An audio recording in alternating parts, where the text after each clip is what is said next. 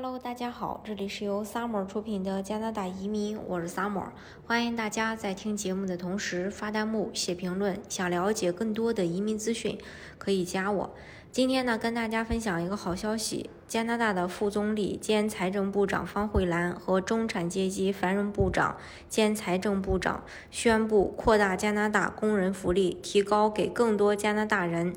呃，并帮帮助近一百万人脱贫。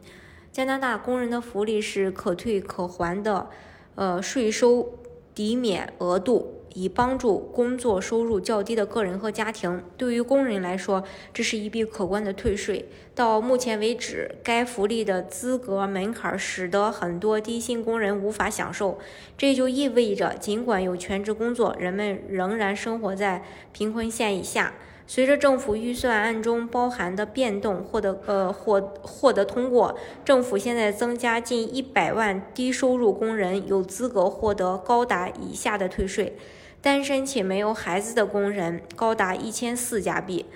呃，有家庭的工人高达两千四加币，总计约有三百二十万加拿大人可获得该福利的支持。在疫情期间，低收入工人是遭受最严重打击的群体之一。经济复苏必须从建立强大的劳动力开始，这需要提高加拿大的工作收入，并解决收入不平等问题。政府正在通过向收入达到以下收入水平的人提供福利，来扩大工人福利的资格。范围：单身加拿大人年收入在三万两千二百四十四加币以下的无子女的；有单收入家庭年收入在四万两千一百九十七加币以下的；还有双收入家庭年收入在五万六千一百九十七加币以下的。这次范围。呃，这次这个福利的范围包含一项新规定，允许夫妻中的第二收入者，大部分为女性，在计算福利资格时，可减去高达一万四千加币的收入，从而使更多家庭获得退税福利。这条变化意味着，大多数转去最低工资的全职员工将首次通过工人福利获得大力支持。该支持将增加低收入工人的可支配收入，并激励工人重新加入劳动力队伍，成为带动所有加拿大人实现经济强劲复苏的一部分。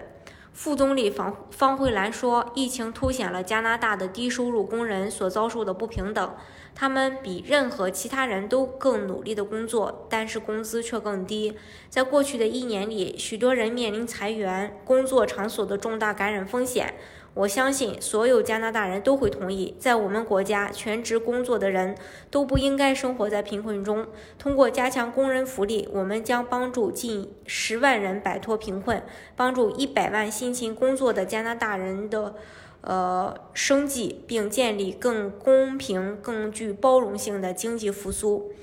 呃，财政副部长说：“我们知道低收入工人是被疫情打击最严重的群体之一。每个加拿大人都应该获得公平的报酬，这就是我们扩大加拿大工人福利的原因。通过提高这项福利，近一百万加拿大人将获得资格，还有十万人将被帮助。”脱摆脱这个贫困，我们将继续提供有针对性的支持，以建立一支更有弹性和更强大的劳动力队伍，不让任何人掉队。